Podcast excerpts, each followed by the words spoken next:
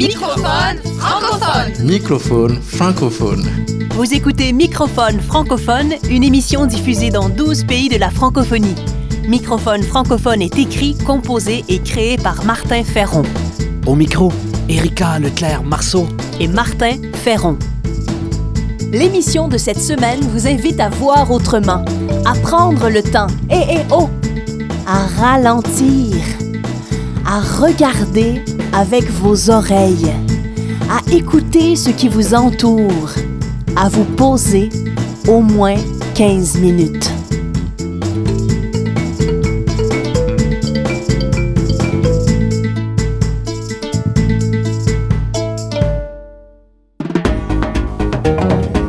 Remusicaliser le monde. Création, sens, travail social, intendance, nature. Par Martin Ferron. Boris Jolivet est un audionaturaliste français qui recueille partout sur la planète des sons naturels et des chants animaliers pour en faire des œuvres. Parmi ses œuvres, il y a par exemple une série de spectacles sonores intitulée Du cinéma pour l'oreille. Dans le noir, entouré d'une douzaine d'enceintes audio, les spectateurs intériorisent et rêvent en écoutant les éléments sonores enregistrés dans la nature. Il a créé également de nombreuses installations sonores, des CD et des animations découvertes à partir de ces captations sonores naturelles. À travers ses chants, ses sons et ses vibrations qu'il restitue dans ses compositions sonores ou ses bandes sonores, Boris Jolivet nous réapprend à écouter la Terre. Les humains vivant de plus en plus coupés du monde naturel connaissent de moins en moins le chant du monde. Jolivet dit nous n'avons pas conscience de la diversité des sons de la nature. C'est un sens que l'on ne travaille pas de nos jours. Et pourtant, quand tu arrives dans un endroit, tu entends plus de choses que tu en vois. Les sociétés dites modernes, technologiquement avancées, ont surdéveloppé les images. Plus que jamais, les images jouent un rôle central dans la construction des individus, dans la vie politique, l'opinion publique et la vie sociale. Par conséquence, les apparences et le contenant comptent souvent plus que le contenu ou le sens. Dans ce contexte, le travail de Boris Jolivet est inspirant car il met en lumière un contenu sonore invisible, mais pourtant précieux. À travers son travail et ses œuvres sonores, il nous ouvre à un monde extraordinaire et méconnu qui se laisse découvrir avec patience et silence. Le chant de la terre qu'on entend à travers les travaux de Jolivet favorise le silence et l'intériorité, le rêve ou l'interdépendance. Le chant de la terre peut aussi nous rapprocher de nous-mêmes, des autres, de ce qui nous dépasse. Jolivet a aussi écouté la voix et le chant de certains lacs. Dans le Jura, une région montagneuse de France et de Suisse, certains habitants ont l'habitude de dire les lacs bulles. Ils chantent. Ils font de la musique particulière au moment où ils sont encore pris par la glace, mais dépouillés de la neige. Sept hivers auront été nécessaires à Boris Jolivet pour saisir la beauté sonore de ces résonances, de ces murmures du dégel. Il en a réalisé un CD intitulé Chant de glace. Boris Jolivet s'émerveille l'oreille collée sur la poitrine de la planète. Il nous émerveille aussi par ses œuvres empreintes de la beauté, de la générosité et de la diversité de la Terre. Oui, Boris Jolivet nous aide à voir avec nos oreilles.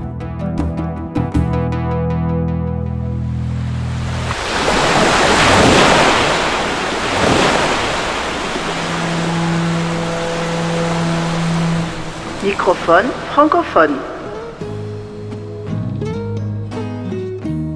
Les griots en Afrique ou les conteurs au Québec ont été pendant longtemps d'importants dépositaires de la tradition orale. C'était avant l'imprimerie de masse et les sociétés modernes qui ont surdéveloppé les images au détriment de la parole et du son. Nous allons maintenant entendre Victor Démé, un chanteur né au Burkina Faso.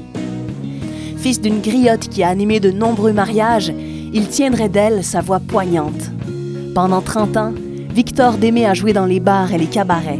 C'est seulement à 46 ans qu'il enregistre son premier album intitulé tout simplement Victor Démé. La pièce que vous entendez se nomme John Maya, ce qui veut dire peuple burkinabé. Elle appelle à la solidarité et prône la tolérance envers l'autre. Notre réalisateur Martin Ferron a réarrangé et remixé cette pièce. Voici John Maya.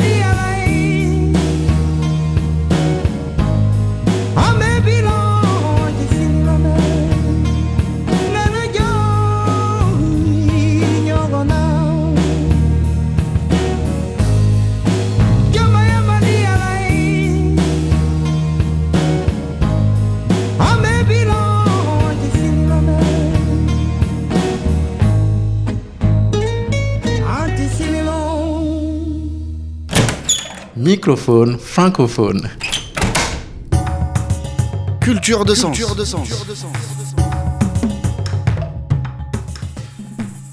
À Culture de Sens, cette semaine, nous vous présentons le conte Une heure de ton temps, interprété par la conteuse québécoise Marie-Pierre Fournier. Ce conte a été enregistré lors du Festival interculturel du conte de Montréal. Ce festival a été créé après avoir réalisé qu'il n'y avait plus de contes au Québec, alors que cette tradition avait été si importante avant l'arrivée de la télévision.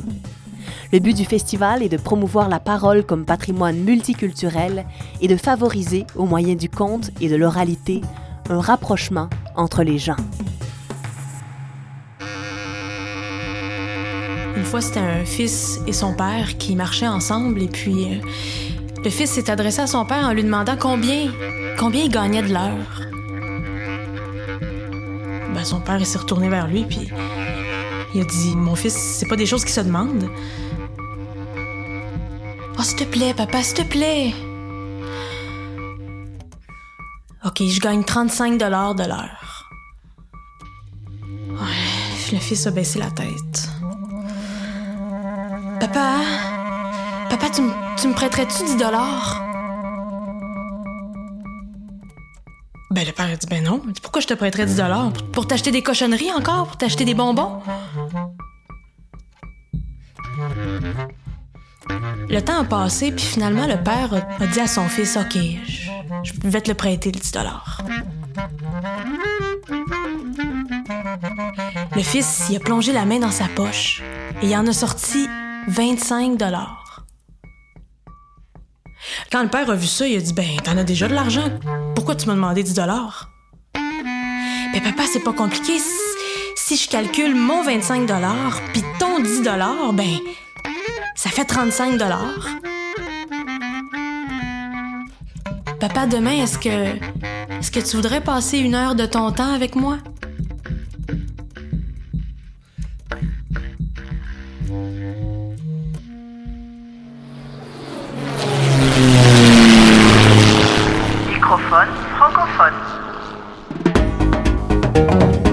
De gens en parlent.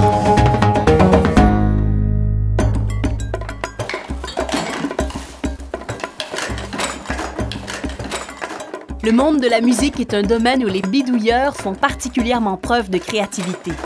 Certains inventent des instruments avec les moyens du bord, le plus souvent à partir d'objets du quotidien ou de récupération.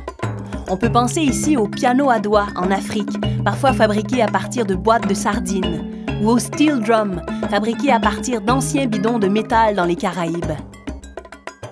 Max van der Vorst, un musicien de Belgique, a donné un joli nom au fait de créer des instruments musicaux à partir de poubelles, tubes en PVC ou boîtes de conserve. Il appelle ça la lutherie sauvage. Certains des instruments créés par les luthiers sauvages deviennent parfois des instruments reconnus. Citons le cas du scratch, né du bricolage des platines vinyles par des bidouilleurs de garage. Les luthiers sauvages font preuve de créativité non seulement dans les objets qu'ils inventent, mais aussi dans les noms qu'ils leur donnent. Ainsi, Max van der Vorst a inventé le guidon flûte et l'aspirateur inspiré. De son côté, le français Benoît Gouillet a créé la clarskinette à partir d'un bâton de ski, la contrepelle à neige imitant la contrebasse ou encore le sèche-note à partir d'un sèche-linge. Voici le sèche-note.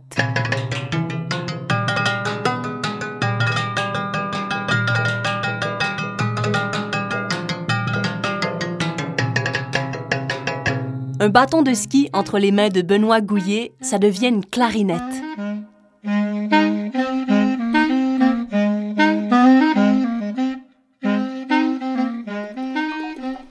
De son côté, son arbre à noix produit ce qui suit.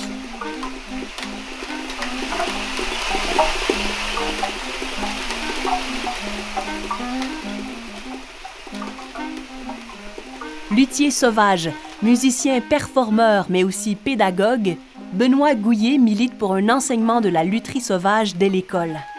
Selon lui, le fait d'ajouter la lutherie sauvage aux enseignements plus traditionnels favorise le développement de la créativité, permet par le ludique une plus grande motivation face aux apprentissages et enfin un meilleur développement cognitif global des jeunes.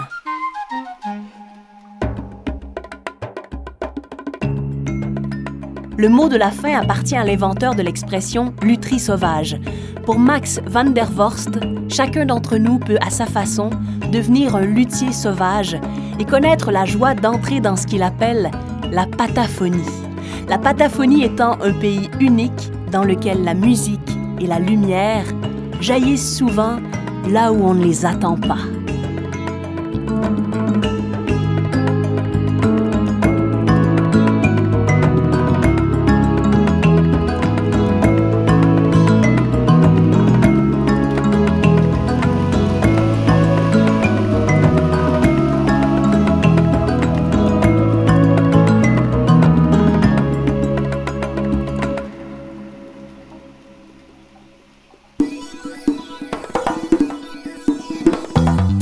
C'était Microphone francophone, une émission écrite, composée et créée par Martin Ferron. Merci aux productions SEM, à la région Auvergne-Rhône-Alpes et à la Fondation Beati pour leur soutien financier. Microphone francophone. Francophone.